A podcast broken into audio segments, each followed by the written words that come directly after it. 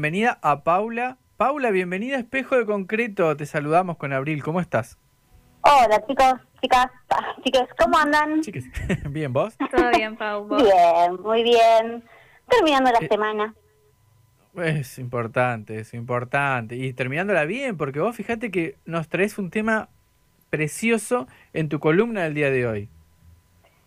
Bueno, vamos a ver, vamos a ver cómo se desarrolla, pero sí es una novela. eh, yo cuando la leí la primera vez, eh, primero que me impactó el título, ¿no? Eh, pues ya el título te dice un montón. Hoy voy a hablar de una novela que se llama Cuando me muera quiero que me toquen cumbia. Eh, Sí. Yo la novela en realidad no la conocía. Es una crónica, ¿no? No la conocía. Y ingresé a la librería y le dije al, al vendedor, "Che, ¿sabes que estoy buscando una crónica literaria? A ver qué me puedes recomendar. Y me dijo, mira, tengo esta. Me llamó la atención el libro y le dije, bueno, dale, venga. ¿Y esa novela, no, discúlpame Paula, vos la compraste cuando salió al poquito tiempo o, o ya había pasado un buen, una buena cantidad de días y de meses? No, había pasado varios años, imagínate que es del Ah. 2003. ¿Está Claro. bien? Ok. Pau, te escucho como un poco lejos, ¿puede ser? A ver ahí, Acércate a tu manos libre o micrófono, no sé qué tenés. ahí, ¿Te habrás hecho un... Mm. ahí? A ver, habla. a ver, a ver, ahí. Mm. Sí, te sigo escuchando lejos. Igual lo importante es que te escuchemos con claridad. Claro, Así que sí, seguí nomás porque Sí, sí, está sí, bien interesante. ¿Y a- ahora se escucha mejor? Hay un poco mejor, sí puede ser. Bien. Sí, pasa que tenía puesto unos auriculares que, bueno, evidentemente no funcionan. Vale. Bueno, Em, con- con- sí. la novela la compraste después que salió, varios años después, que fue en, la novela sale en 2003 y vos la compraste un par de años después. Bien, ok. Vamos. sí, sí, sí. Pero bueno, esto me llamó la atención el título, ¿no? Cuando me muera quiero Sí. que me toque cumbia. Em, esta, esta, esta situación de, de, de lo que es la muerte, la cumbia, esto fue, lo, digamos, lo primero que, que me llamó la atención. Cuando, cuando me puse a, a mirar la contratapa, viste, Eh, había un fragmentito que decía, su hijo está ahí, eh, su hijo está muerto, ahí está, no lo toques, ¿no? Entonces yo dije, apa, bueno, ya está, me llamó la atención, dije, venga. Y bueno, Claro. sí, evidentemente eh, fue una buena compra.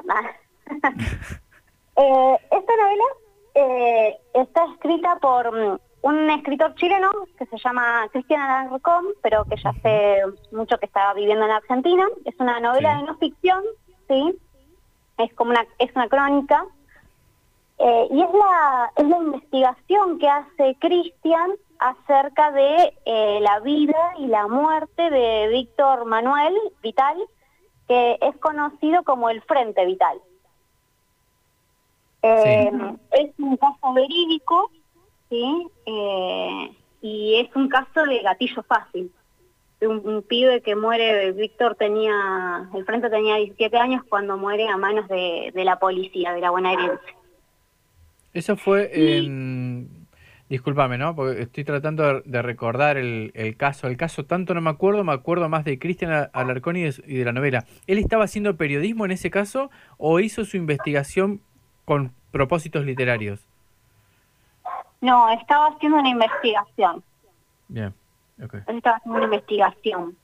Y, mm, y digamos, y lo maravilloso es que eh, el frente se torna una figura mítica, ¿no? Eh, que es sobre quien se basa esta investigación, ¿no? Eh. Y esta figura mítica justamente es la que funciona como, como si fuese un, un hilo conductor que es el eje central de toda la novela, de, de toda la crónica y es la que justamente le permite moverse por distintos espacios, dentro de la villa, en la cárcel, en hospitales, entre otros lugares. Y mm, a mí me gustó, me, a mí me gustó porque mm, eh, te genera ¿no? esta, esta posibilidad de una lectura sobre la, la cultura villera y me gusta también llevarle esta clase eh, de lectura a los pibis, ¿no? a mis alumnos, y, y ponerlo en, ponerlo en a ver qué, qué me dicen, qué piensan, cómo repercute, cómo suena en ellos todo este tema, ¿no? Totalmente. Y que muchas veces, bueno, puede ser controversial porque eh, o está mal visto o, poco comprendido por ciertas clases sociales, ¿no? Eh, porque, bueno, está aludiendo a un imaginario de un sector social. Sí. Claro, sí, totalmente. Qué interesante que lo traigas al aula. ¿Qué, qué recepciones has tenido? También, si identificaciones o al revés, al contrario, que gente que, que lo haya recibido de mala manera, quizás. No, ¿sabes eh, Viste, cuando, obviamente, cuando uno lleva una lectura que, que puede ser controversial, vamos a ponerlo entre comillas, no controversial, eh, está dispuesto a, a, recibir críticas. Y no, a, a, le, a les pibes les ha gustado bastante. Les re gustó. Mm, bueno. Eh, este, bueno, en el caso de, les cuento brevemente a, las personas que me están escuchando, eh, en qué consiste la, la, historia, ¿no? ¿Qué es lo que le pasa a Víctor? Víctor este, eh, es un, un pibe, porque tenía 17 años, ¿no? Que en la última vez que salen a robar, salen a robar una, una ferretería, ¿no? Eh, cuando estaban regresando al barrio, los interceptan varios patrulleros, empiezan a perseguirlos, ¿sí? Eh, ellos se esconden en la casa de una vecina, se esconden abajo de la mesa, ¿no? Fíjense en esta figura de, esconderse en cuclillas debajo de una mesa. Y entra el personaje de Héctor Sosa, que es el policía que lo, que lo acribilla, ¿sí? Eh, ellos, eh, el Víctor con su compañero dice, no tiren, nos entregamos, y bueno, estaban desarmados y le dan cuatro disparos eh, al, al frente, ¿no? que es como se lo conoce. Claro. Y bueno, con esta muerte es que empieza a nacer este personaje. ¿Por qué se vuelve un personaje mítico? Porque primero eh, cuenta la madre, ¿no? Este, Sabina cuenta que ella no podía salir a caminar por el barrio con el hijo sin que todo el tiempo se estuvieran parando porque la gente lo saludaba. Por lo que cuentan el chabón era una especie de, de Robin Hood, ¿no? Porque robaba para ayudar a, la gente de su barrio. Dice que en su casa se hacían ollas populares, ¿sí? donde él eh, alimentaba a la gente del lugar, eh, era súper querido, respetado. Una de las cosas que mencionan en un momento en la novela es el tema de los códigos, ¿no? Dentro de los propios chorros, como se denomina, eh, habla de los distintos códigos, esto de no robarle a la gente del mismo barrio, o de robarle a las mujeres, o de robarles a los niños. Eh, y cómo entre ellos mismos, esta generación de, pibes que habían ahí en el lugar, empiezan a cambiar los códigos y a estos que no respetan esos códigos los llamaban ratas, por ejemplo, ¿no? Y mm, bueno, por ejemplo, uno de los de los hechos más conocidos de él es que roban un camión de la Serenísima y toda la toda la mercadería del camión la distribuyen en la gente del barrio, a los pibitos le daban los yogures, ¿viste? Eh, compraba comida, y su mamá dice, ¿no? Que ella, em, digamos, eh, se lamenta que el hijo haya entrado en este mundo de la delincuencia eh, porque estaba solito, porque laburaba todo el día la mamá. Eran ellos dos y la mamá laburaba todo el día, entonces, bueno, hubo cierto cuidado que ella no le pudo dar. Pero bueno, dentro de esto, eh, él se fue, digamos, más allá de que eligió ese camino, eh, eligió este camino, ¿no? De, siempre para querer ayudar a, a, la gente de su barrio. Y bueno, eh, una de las cosas que decían es que justamente por este personaje mítico es su tumba es una de las tumbas más famosas, de las más visitadas en el cementerio de San Fernando, ¿no? Y que le hacen ofrendas, y que también se volvió una figura mítica no solo por lo que hizo en vida, sino porque en muerte le, le, piden favores, ¿no? Eh, esto de, desviar las balas o de que ha generado curaciones a heridas complicadas. Un santo de la cultura villera, digamos. claro, tal cual, tal cual. Qué, qué fuerte, qué fuerte aparte la imagen, porque me, me quedé unos minutos atrás con esto de, yo no, yo conozco, conocía que era un caso de, gatillo fácil, pero no todos estos detalles que, estás dando. Eh, y, conocer tanta impunidad y, que ya estaban desarmados, y más esto que contás de que era Robin Hood, una, especie de Robin Hood, este, y todo después la imagen que crean de él, ¿no? Incluso, mira, en relación a esto que decís vos de la impunidad, viste, porque eh, a partir de esta lectura yo me puse a investigar, ¿no? Eh, es interesante saber que es un caso verídico.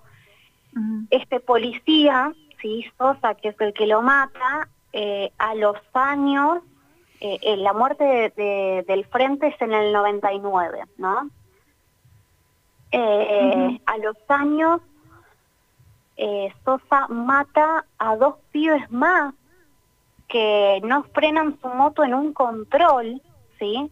Eh, él da la, orden de, alto, los pibes siguen el control, los mata de un tiro también, y a los años, unos años después, se agarra eh, en una riña callejera producto de un accidente, eh, se pelea con otra persona y es recién ahí que lo culpan y que lo sacan del cargo y va preso pero a partir de una riña callejera, ni siquiera por las muertes anteriores. Así que mirá el nivel de impunidad que se, manejaba. O sea, tres muertes y fue más importante una pelea mientras, bueno, ves como siempre digo, la policía al final. qué, horror, no sabía, no, tenía ese dato que es escalofriante. Claro, claro. Y, bueno, ¿no? Este, muchas veces nosotros con, con los chicos, por ejemplo, en el aula hablamos, ¿no? De esto de los roles que que aparecen en, la obra y hablamos del rol de la justicia, de la policía y cómo está totalmente desdibujado para, para esta clase social, digamos, ¿no? Sí. Sí, claro, para los, para los sectores populares le toca otro, otro tipo de realidad. Digo, eh, si esto ocurriera, no sé, vamos a estereotipar, ¿no? Eh, al hijo de un empresario, ahí la lógica es otra para hacer justicia. Eh, pero entre los sectores populares deja que lo, dejan que la policía en algunos casos a justicia, que haga lo que quiera, gatillo fácil, eh, violencia institucional, digamos, no, no tal cual, tal cual, Ese es el, por, por, lo que estás contando, por lo que voy interpretando, por donde va el, rumbo de la historia y lo que ofrece como disparador, como debate.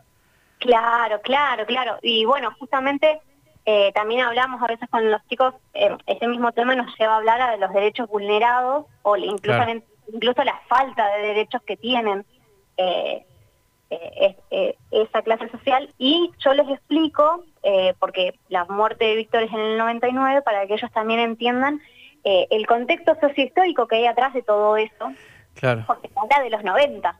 ¿no? Y ahí estamos, claro, principio del gobierno de la Rúa y saliendo del Menemato, por decirlo así, y, y en víspera de lo que va a ser el 2001, digamos. Claro, claro, y vos, vos imaginate que mi, eh, mis alumnos son son pibes que tienen 16, 17, entonces... Claro, que nacieron, eh, que 2005, 2006, 2007. Claro, no lo vivieron. algunos, algunas eh, han hablado con, con la familia y les han contado eso, o lo poco que han logrado ver en historias, porque es historia muy reciente, ¿no? Entonces, no, no muchos llegan a verlo. Eh, entonces, bueno, hay que contextualizarlo para que entiendan eh, por qué pasa lo que pasa, cómo se llega a donde se llega, ¿no? Eh, el tema de, las villas, de la, mm, del, salir a cartonear, cómo hablan en, la novela. Totalmente. Y si ustedes me dejan leerles un fragmentito. Sí, Dale, bárbaro para cerrar, porque quedan cinco minutos, así que ah. el, el timing. Dale, dale. Eh, dice algo así como, y, se eh, vienen hablando de del revisar la basura, del cartonear, ¿no? Dice, y como volvían con las manos vacías, se entusiasmaban en revisar lo que los nuevos ricos y las clases medias beneficiadas por el primer impulso del menemismo tiraban a la basura. Era épocas de recambio de muebles, de accesorios del hogar, de electrodomésticos. Ellos hurgaban en esas obras volvíamos cirugiando al comienzo como una diversión para aprovechar y después ya para vivir de eso. Entonces, eh, ahí se ven ¿no? estas cuestiones de la deshumanización incluso, no solo la falta de derechos, sino también la deshumanización que se genera. Sí. Eh, ¿Qué, concepto lo de deshumanizar, ¿no? O sea, es, muy, muy clarito. en teoría el derecho está, ¿no? Digo, pero la exigibilidad y la intensidad con que el derecho algunos lo vivimos eh, va variando. Varía por el bolsillo, por decirlo así, ¿se entiende, no? Y eso hace... Está buenísimo lo que trajiste. Vos sabés que, eh, Paula, vos capaz que estuviste, no lo sé. Yo recuerdo que estuvo Cristian Alarcón en la universidad, un taller que organizó el sindicato de prensa. 2000, no me acuerdo si fue 2015, 2013 o 14, no me acuerdo. Eh, pero estuvo muy interesante conocerlo a él en persona. Eh, una figura tremenda es. Así que tal vez podríamos entrevistarlo, tenemos el contacto con él. ¿eh? Uy, sería buenísimo. Sí, sí, así que te vamos a avisar porque me parece que sería bueno que participes de la entrevista. A mí me gustaría conversar con Cristian porque ayer estuvimos hablando algo de periodismo y literatura, de periodismo y compromiso político, y Cristian es parte de una de una nueva oleada, me parece, que viene haciendo un camino distinto a, lo que habíamos conocido. Eh, para, al menos para mí, no sé, habría que, habría que charlarlo cada uno con su, con su mirada. Así que bueno, te, vamos avisando de que esto va a pasar. Dale, buenísimo. Si me dejan decir dos cositas más de esta obra, eh, que así como yo hablo con el Cris del rol de la justicia, de la policía, también hablamos del rol de la mujer, cómo se enaltece el rol de la mujer en, en esta obra y se la compara con una especie de Dios. Está primero la, no la mujer en sí, sino la madre, ¿no? Esta figura de la madre, una figura maternal. Luego está Dios o la Virgen, ¿no?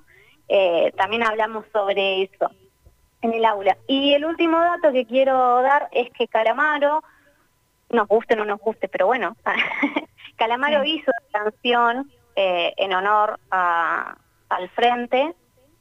Eh, se llama My Mafia y, mm, y una de las partes dice, cuando ladra la moral en modal inquisición, me corresponde cantar a la libertad. Me, gustó esta parte, ¿no? De ladrar a la moral en modal, en modal inquisición. Sí, a mí también me gusta. Está hablando Abril, pero no está saliendo su audio. bueno, eh, Paula, mira, eh, te lo digo yo porque Abril estaba hablando y no, no sale, no la escuchamos. No te escuchamos. No te escuchamos. Le estoy hablando a Abril que por WhatsApp. Así que gracias Paula por tu columna. La verdad que nos, eh, nos encanta. y está buenísimo que hayas traído Cristian Alarcón. La verdad te agradezco sinceramente porque creo que nos dejaste ahí un, una nueva propuesta eh, entre la literatura y, la crónica periodística y demás que, que, vale la pena seguir hurgando y citándola. Viste que los grandes libros hay que citarlos permanentemente. Así que gracias, Paula. No, por favor, chicos, muchísimas gracias a ustedes por este espacio y por permitirme habitarlo. Te, te mandamos un abrazo a los dos. Que estés bien. Bueno, gracias. Que estén muy bien ambos. Adiós. Gracias, gracias.